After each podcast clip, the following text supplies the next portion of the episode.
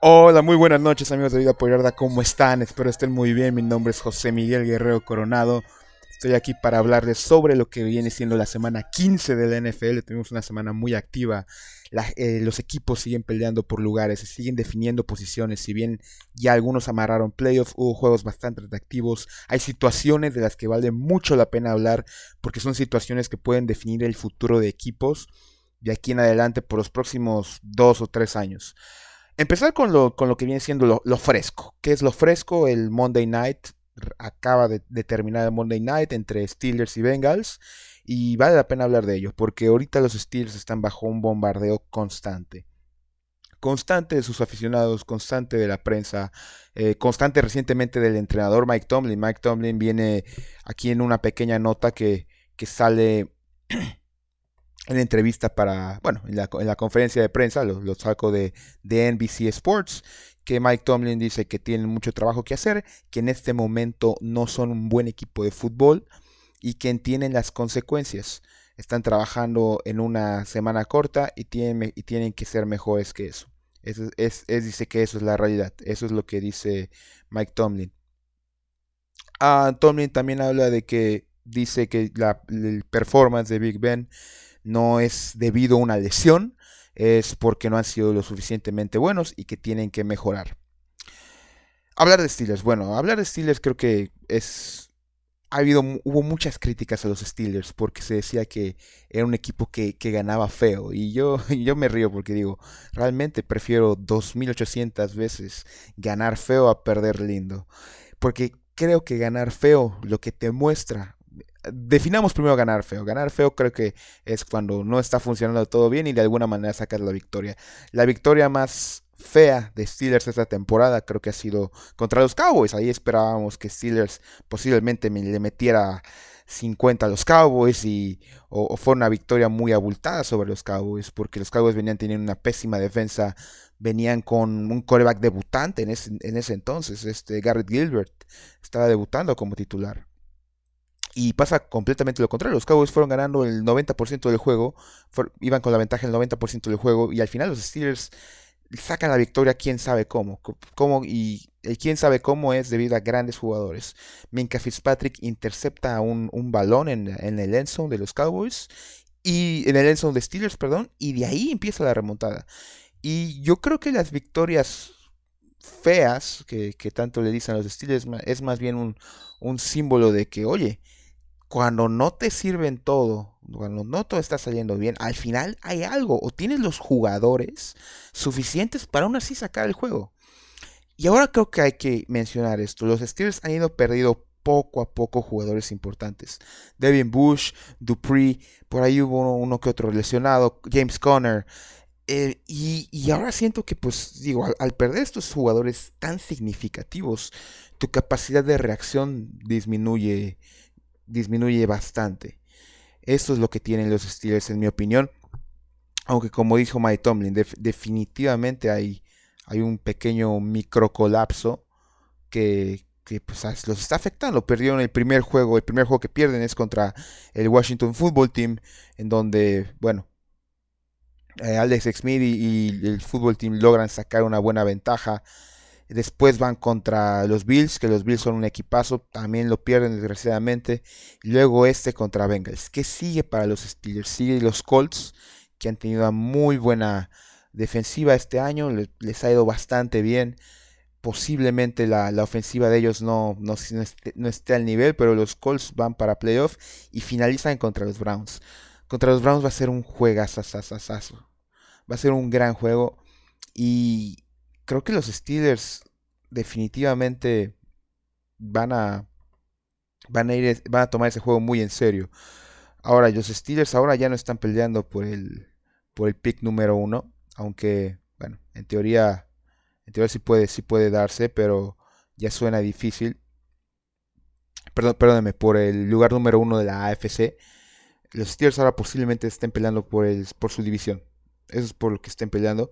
A pesar de que tienen los playoffs asegurados, eh, los Browns siguen vivos. Los Browns siguen vivos y los Browns tienen, tienen las cosas a su favor. Van muy, muy bien. O sea, no se esperaba ver un equipo de los Browns con esa calidad y con esos resultados ya. Esos son los resultados que, ya tienen los Browns. Eh, ¿De qué más vamos a hablar eh, este, en este pequeño podcast después de, de, la, semana, de la semana 15? Bueno, siguen los, los temas, están en, en la lista, en la descripción. Y también están los minutos en los que hablo de ellos. ¿Qué sigue? Bueno, siguen los, siguen los Patriots. Vamos a hablar de, de los Patriots que, desgraciadamente también eh, pierden su lugar en los playoffs. Habla de los Patriots. ¿Qué pasó con los Patriots? Pasaron muchas cosas. Eh, Tom Brady se va. Tom Brady que es un pilar ofensivo, que es un tipo que con tanto, tantos, tantos años, años en la NFL acumuló una experiencia increíble. Una experiencia que él literalmente vio evolucionar el juego ante sus ojos, pero más que lo vio evolucionar, se mantuvo al tanto del juego. Tom Brady seguía, seguía a pesar de estos cambios siendo un, top performer, uno de los mejores corebacks en la NFL. Y ah, pues se puede decir que sigue siendo, yo creo que sigue siendo uno, al menos de los mejores 15 corebacks en este momento en la NFL. Ya no está con, con los Patriots, está en Tampa. Pero bueno, se va Tom Brady. Eh, se retira también Dante Scarnecchia. Ah, hubo un éxodo de, muchos entrenadores asistentes de los Patriots se fueron en estos últimos tres años. Eh, Scarnecchia que se retira, se va Flores, se va Patricia, se va, bueno, McDaniels ahí se fue, se fue y regresó ahí, eh, como quieran llamarle.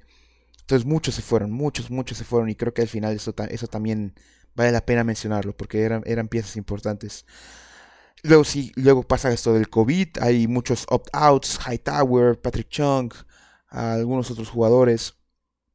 Y luego viene la temporada regular y, pasan cosas. El, COVID de Cam Newton, eh, varias lesiones. Entonces, eh, simplemente fue, fue demasiado para los Patriots. Creo que, que ya, ya eh, los drafts tampoco están, están, están funcionando para, mí los Patriots han, han, malgastado en drafts. Les han, o sea, los, receptores muy malos. O sea, lo que es en Q Harry, eh, Edelman también se lesionó, también Sonny Michel, que bueno, es corredor. Entonces hubo muchas cosas para los Patriots que se acumularon y evitaron que, que pudieran ir a playoffs. Ahora, ¿qué creo que es lo más impresionante de los, de los Patriots de este... Ahora sí que esta buena racha se quedaron en 19 temporadas consecutivas con récord ganador. O sea, es, eso, que, eso es, gigantesco, eso que acaban de hacer. Y estuvieron a punto de empatar a los Cowboys por ser el, equipo con más temporadas consecutivas con récord ganador. Los Cowboys se quedan en primer lugar con 20 y ellos se quedan en segundo lugar con 19. Creo que los que más se tienen que admirar a los Patriots es la, la estabilidad. La estabilidad con triunfos porque es difícil la estabilidad en la NFL. La estabilidad es, eh, es muy, muy difícil y la estabilidad con éxito lo es más, porque hay sube y bajas. Hay sube y bajas muy, muy marcados. Ejemplos de equipos que han tenido éxito y que han estado en sube y bajas enormes, Rams y Giants. Rams y Giants, digo, los, los, los Giants en esos últimos de 2000 para acá han tenido dos Super Bowls ganados realmente han sido, han tenido varias, están en, en, este momento siguen en, una, en un debacle muy, muy malo. Pero eso te muestra que manteniendo, o sea, manteniendo por mucho tiempo un, un, núcleo que era Tom Coughlin, que era Eli Manning, subían y bajaban, o sea, subían y bajaban. Te digo, este, esos dos, dos Super Bowls que ganó Eli Manning. Y digo, no es, eso te quiere decir que la estabilidad al final no, no significa que sean triunfos, porque pues, sin estabilidad, con sub y bajas, puedes, puedes llegar a Super Bowls, puedes ganar Super Bowls. Rams también, Rams del 99 para acá, tres, tres apariciones en Super Bowl, eh, uno ganado, dos perdidos. También, también en sub brutales. Y aún así tuvieron más éxito a nivel Super Bowl que, otros equipos. Los Patriots mezclaron las dos, fueron, fueron estables, se mantuvieron ganadores. Y aún así llegaron a ganar Super Bowls. E, equipos que, estuvieron estables y no ganaron Super Bowls, bueno, creo que los Steelers, los Steelers de, no, me, lo toman a mal, ya sé que ganaron en 2008, pero de 2008 para acá apenas una aparición y no han tenido récords perdedores con Tomlin. Se han mantenido estables, pero no han podido ganar el Super Bowl. Eh, creo que también al mencionar los Bengals, los Bengals también tuvieron con durante un pequeño, un pequeño lapso con, en el inicio de Andy Dalton y de el entrenador eh, Marvin Lewis también tuvieron una estabilidad que no le acompañaron los, los triunfos en Super Bowls o los triunfos en playoffs. Y los Patriots tuvieron estabilidad, buena estabilidad, récords de triunfadores y también ganaron Super Bowls. Eso es lo difícil. Eso es lo verdaderamente difícil. Y, y a pesar de esto, los Patriots, digo, se mantuvieron y, aguantaron. Pero hubo dos récords que no, que no rompieron los Patriots, que, que, vale la pena mencionar.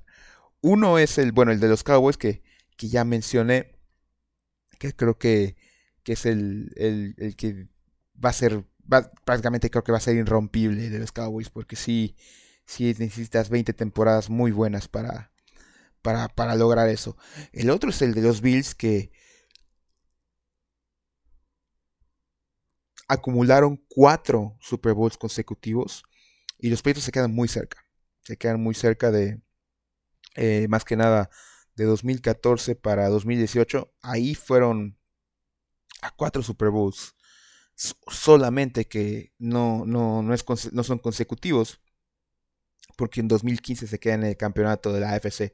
Hubiera sido un récord, hubiera sido cinco Super Bowls consecutivos. Eh, de esos hubieran ganado, bueno, al final fueron cuatro en cinco temporadas.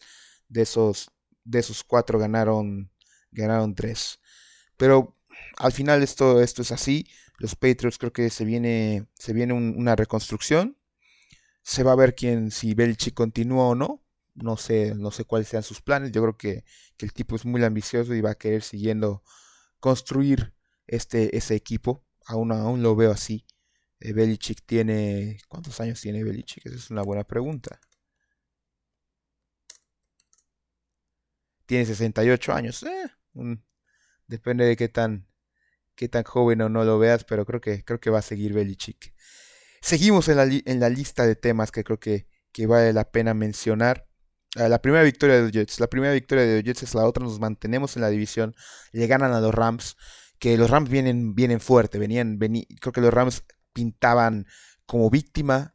Ya lo mencioné anteriormente en otros podcasts, que creo que es un equipo que, se tiene que respetar, que, que se tiene que aplaudir lo, lo, que han hecho los Rams, porque no se esperaba y aparte están compitiendo contra buenos equipos como son Seahawks, como son Cardinals. Eh, San Francisco al final decayó por las lesiones, pero también creo que es un equipo de respetar con muy buen coaching. Y en este momento los Rams pierden contra los Jets, pierden un, equipo, un juego que se ponía como impensado y, pierden el liderato de la división. Ahorita el Seahawks está a la cabeza con 10 ganados, 4, 10 ganados, 4 perdidos. Rams está en segundo lugar y Cardinals está en tercero. Eh, Cardinals está en tercero con 8-6 y Rams está con 9-5. Pero hablar de los Jets. Eh, creo que, miren, nadie, ya lo he mencionado antes, nadie quiere perder en la NFL. Y mucho menos, mucho menos Darnold, porque Darnold sabe que si pierde y que sabe que si es el pick 1 o 2, es probable que su reemplazo llegue y lo quite. Y si ese reemplazo puede ser Trevor Lawrence, no hay manera. Y Gaze, Gaze posiblemente, Gaze está festejando esa victoria como nadie, porque le acaba de quitar el, el, pick número uno al momento, porque Jaguars, por criterio de desempate, está, está ahorita en la primera, pero Gage ha de estar que con una sonrisa de oreja a oreja. Porque se va, se va haciendo la maldad. se va haciendo la maldad. Y digo, cuando digo que nadie quiere perder es porque al final las derrotas implican cambios. Implican cambios, primero, cambios de posición. A veces se cambian quién toma las decisiones, los, coordinadores se les quita poder, se les da al entrenador, o viceversa. También, obviamente, hay suplentes titulares, se quita suplentes y se, se, cambian, algunos pueden perder la titularidad. Y luego cuando vienen los despidos, ahí está la cosa fea. Correr un entrenador no, no es que se va el entrenador y ya, con el entrenador se van varios asistentes, se van varios miembros del staff, se van varios jugadores, eh, trabajos hay en riesgo. Entonces, un, un despido de entrenador puede implicar hasta el cambio de, o sea, no el despido, sino el cambio de, hasta unas 30 personas en total, en toda la organización. Entonces es más que un solo despido, es más que una sola persona. Por eso digo que a la gente no le gusta perder en la NFL. Nadie quiere perder, porque implica perder no solamente una derrota, es un trabajo, es una oportunidad de las que pocas veces se dan. Pocas veces se dan. Entonces, Jets, vamos a ver cómo acaba. Vamos a ver si le echan ganas. Por el momento creo que es enorme que, que no estén en, en esa lista del, del deshonor que viene siendo los Browns, con los Browns del 0-16 y con los Lions. Es, es, es, bueno que no estén ahí porque es una lápida muy, muy, muy pesada para la carrera de, de, de quien sea en la NFL, de jugadores, de entrenador. Entonces se salvaron de una muy grande. ¿Qué siguen? Seguimos en la división de, la, de los Patriots, o en la, ya no de los Patriots, ya de, de los Bills ya es la división de los, de los Bills, de los Buffalo Bills que ganaron la, arrollaron a Denver. Josh Allen está teniendo un juego increíble. Josh Allen está haciendo. Es, es, Josh Allen está jugando muy bien. Y lo que me encanta de Josh Allen es que el tipo físicamente es buenísimo. Tiene un muy, muy, muy, muy, muy, un físico muy portentoso, muy importante. Y también lo que me gusta es que su evolución, su evolución a cómo juega, cómo lanza el balón. Se ha hablado mucho que mejoró su mecánica, se ha mejorado, se ha hablado mucho de que ya es un mejor líder, se ha hablado mucho de que ya es alguien que puede competir a nivel de elite. Entonces me alegra por él, me alegra muchísimo por él. Eh, Josh Allen creo que en este momento es el mejor coreback de, su división. Viene como a suplir a Brady. Y los Bills están borrando fantasmas. Están borrando fantasmas de buena manera de buena manera con, Sean McDermott. El primer fantasma que borraron hace poco fue, fue realmente el fantasma de, de aparecer en los playoffs.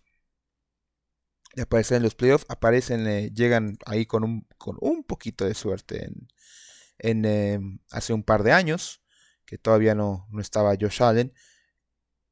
Llegan a playoffs, desgraciadamente pierden contra los Jaguars 10-3 en ese juego de Wildcard que fue un poquito aburrido, con que ganó eh, Jugó Tyro Taylor y jugó Blake eh, Bortles y al final ganaron los Jaguars. Después llega Josh Allen, tiene un, un, poquito, un inicio más o menos. Ahí aparece Nathan Peterman, que, que no sé cómo sigue teniendo un trabajo en la NFL, pero pues bueno, ahí apareció Nathan Peterman. Y el año pasado tienen un buen, una buena temporada de nuevo. Se quedan un poquito cerca de poder derrotar a los Patriots y ganar la división. Em, pero al final se aplazó. Y digo, han borrado el fantasma de, de los playoffs, han borrado el fantasma de un buen coreback titular que creo que no tenían desde literalmente desde Kelly y han borrado el fantasma ahora de ganar la división. ¿Cuáles siguen? Ganar un juego en playoffs y ganar en Super Bowl. ¿Lo pueden hacer? Claro que lo pueden hacer. Tienen un muy buen equipo. Están creyendo en ellos. Están en un plan ascendente. Ya Josh Allen mencionó unas palabras de que, querí, que le gustaba la mercancía, las, playeras y, la, y, las gorras de campeón, de campeón de división, pero que querían una de campeón de Super Bowl. Y eso me encanta. Eso me encanta y creo que los Bills tienen para lograrlo. Tienen para lograrlo. Van para allá. Van para allá. Y creo que los podemos ver en un plan muy, muy, muy bueno. Muy bueno pronto. Y bueno, ahora vamos a un tema que, que ya creo que algunos los tiene hartos y, y creo que es hasta injusto que se sigue culpando a, Matt Ryan de, lo que pasa. Los Falcons de nuevo volvieron a perder por un, por un, de una manera espectacular. Tienen un margen de 17 puntos que al final se los borran los Buccaneers. Que así un poco de polémica por el balón, que lo que tú quieras, pero digo, es, es como la vieja tradición de los Falcons. Ahora, ahí cuando un equipo está perdiendo y cuando tiene estas tendencias negativas empieza la cacería de brujas por parte de fans, por parte de prensa. En parte para, pues para como buscar algo y, poder hacer ruido, pero también en parte por la desesperación. La gente quiere saber el porqué de las cosas. ¿Por qué? ¿Qué está pasando acá? Y se empieza a señalar culpables. Y el culpable que se señala esta ocasión, que se sigue señalando, es a Matt Ryan. Matt Ryan, que es creo que el menos culpable acá, es un tipo que, que, que ya llegó en Super Bowl, que ya fue MVP, que es, que es posiblemente el mejor jugador en la historia de Falcons. Y se le sigue culpando. Es, es, un poco es un poco raro, pero creo que Matt Ryan no, definitivamente no es el culpable. Creo que desgraciadamente por ya se corrió un entrenador, ya se corrió un GM. Creo que Matt Ryan sigue en cuanto a cortes. Eh, va a ser difícil deshacerse de él porque tiene un contrato muy muy grande, pero creo que sigue.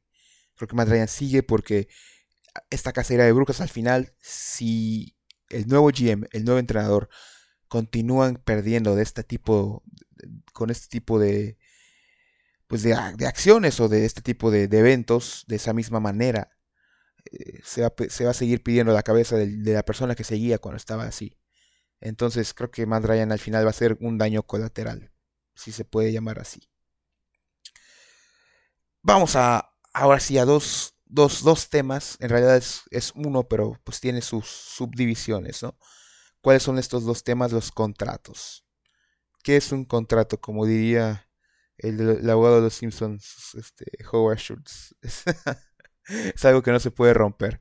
Bueno, ¿qué es un contrato aquí en la NFL? Aquí hay un contrato, es, es, es una creencia, es, es creer en alguien, es reconocer que alguien te ayudó mucho para ganar y lo quieres contigo. Que hizo un cambio positivo, si no te ayudó a ganar, es, es, parte de eso. Hay dos contratos enormes en la NFC East que pueden definir el futuro de varias personas o de, y de un equipo entero. Uno es el de Carson Wentz, que desgraciadamente no sé qué va a pasar, pero no veo su futuro en Eagles, por cómo está jugando Jalen Hurts, por cómo la prensa y, los, y las aficiones son allá, y otro es de Ezekiel Elliott. Vamos, vamos por partes, creo que vamos por el de Carson Wentz primero y después por Ezekiel Elliott. Carson Wentz en este momento está en una situación muy difícil. ¿Por qué? Porque tuvo una muy mala temporada porque un entrenador y un GM se están jugando el pellejo y al final ellos van a darle prioridad a sus trabajos y no al de Carson Wentz. Carson Wentz empezó, desgraciadamente Eagles sigue siendo un hospital, sigue siendo un equipo que no puede tener salud y eso afectó mucho. Sí lució en la, en la, al final de temporada del año pasado, pero no, o sea, no se puede, no puedes vivir de glorias pasadas en la NFL, así, así tengan un año de existencia. Carson Wentz empezó a jugar mal, empezó a tener muchas intercepciones, tiene problema con los fumbles. Eh, quieras o no, se empezó a cuestionar a Doc Peterson, que es el entrenador en jefe, se empezó a cuestionar a, al GM. ¿Y qué pasa? ¿Qué, ¿Qué, hace Doc Peterson? Decide hacer este cambio, decide poner a hacer un pick con Jalen Hurts en el draft, que fue muy cuestionado, un pick de segunda ronda. Y si hubo una escudación, eh, un escudo, una justificación que, hey, es, un muy buen coreback, necesitamos buenos jugadores en todas las líneas. Va, lo compro. También estaba el, el problema que Carson Wentz se lesionaba seguido. Ahora, entra Hurts y ya van. Bueno, este juego, este último juego lo perdieron, pero le ganaron a los Saints está jugando muy bien Jalen Hurts. Tuvo un juegazo contra los Cardinals. Tuvo cuatro touchdowns totales y 401 yardas totales. Carson Wentz jamás ha tenido 400 yardas totales o más. Totales me refiero a aire más tierra. Carson Wentz desde su lesión en 2017 ya no corre tanto, ya no expande jugadas tanto mediante la carrera, que creo que en, en esta NFL ya es primordial. Ya necesitas un coreback que te pueda amenazar tanto por tierra como por aire. Entonces, ¿qué va a pasar? Carson Wentz desgraciadamente firmó, bueno, desgraciadamente, si es que pierde la titularidad, firmó un contrato muy grande, muy, muy grande, de 4 años y 128 millones de dólares, con 107 garantizados. Un trade es demasiado. El potential out del contrato es en 2022, la oficina de 2022. Dejaría poco dinero muerto y el contrato lo corre hasta 2024. Pocos, pocos equipos van a ir por él. No porque sea malo, sino por ese contrato. es, probable que Eagles tenga que literalmente pagar, entre comillas, con un pick para que lo tomen a él. Así de, problemático es esto. Y ahora bien, bien que, quién podría ir por él. Se ha mencionado los Colts porque están, hay, factores que son que está en otra conferencia. Que está ahí Frank Reich, que fue coordinador ofensivo cuando Carson Wentz fue eh, casi estuvo a punto del MVP en 2017. Entonces ahí son los factores. Ah, y tienen también buen, buen espacio salarial. Esos son los como la propuesta. Y sobre... Mm, bueno, eso es con Carson Wentz. A ver qué pasa con él. Y sobre Ezekiel Elliott. Uf. ¿Qué puedo decir de Ezekiel Elliott? Aquí el, el, la cosa con Ezekiel Elliott es... Ah, bueno, antes de pasar a Ezekiel Elliott mencionar que también Carson Wentz, el otro problema es que Jalen Hurts va a ser muy barato. Está siendo barato en estos momentos. Con Ezekiel la situación es similar. Firmó un contrato el año pasado que hizo el holdout de 6 años y 90 millones de dólares. está un total garantizado de 50. Eh, Ezekiel está bajo contrato hasta 2026. Y el potential out, el, ahora sí que el, el, contrato fuera potencial es hasta 2023. Son otras dos temporadas que le pagan muchísimo. ¿Qué pasa con Ezekiel Elliott? Eh, se perdió este último juego con lesión y el suplente que se llama Tony Pollard está teniendo una gran temporada. Tony Pollard llegó en un draft de 2019 que digo venía de ser a ser suplente y la está rompiendo de una manera increíble. Le está yendo muy bien. Tiene un, muy buen promedio de yardas por acarreo. De hecho, en, en 2019 tuvo uno de 5.3 yardas por acarreo. Es también un buen receptor. En esta temporada también le ha ido bien. Entonces, Polar ahora lo que tiene es que Polar es muy, muy barato. Muy, muy barato es contrato de novato. Y pues al final se, se reafirma esto de, de los corredores. Que puedes encontrar un muy buen corredor prácticamente en cualquier parte del draft. Eh, Tony Pollard es un cuarta ronda, Ezekiel es un primera ronda, un pick muy muy temprano. Y Tony Pollard está ganando menos de un millón de dólares al, al, al año. Que digo, bueno, ojalá pudiéramos ganar algo así, ¿no? Pero para los jugadores de NFL es poco, es poco. ¿Qué va a pasar? con Ezekiel Elliott tiene que subir su nivel, no hacer tantos fumbles. Porque si no, de verdad, los Cowboys pueden estar en aprietos. O sea, se, quejaban del contrato de Prescott. El de Ezekiel Elliott puede ser una bomba enorme. Una bomba enorme para, para un equipo que quiere salir y que quiere salir de, de, un, de un hoyo con un nuevo, con un nuevo entrenador. Y posiblemente tengan que pagarle un coreback. Bueno, pues Amigos de Bio muchísimas gracias por escuchar este podcast. Eh, esta vez nos tocó hacerlo solos. Eh, espero sus comentarios, sus preguntas, sus sugerencias de temas. Ya saben, eh, son bienvenidos. Envíenlos mediante mensaje a, la página de Facebook o a Instagram. mi nombre es José Guerrero Coronado. Tengan una muy buena noche. Y de verdad se les agradezco de todo corazón que, que nos hayan apoyado por todo este tiempo. Muchas gracias. Nos vemos a la próxima semana. Tengan una muy buena noche.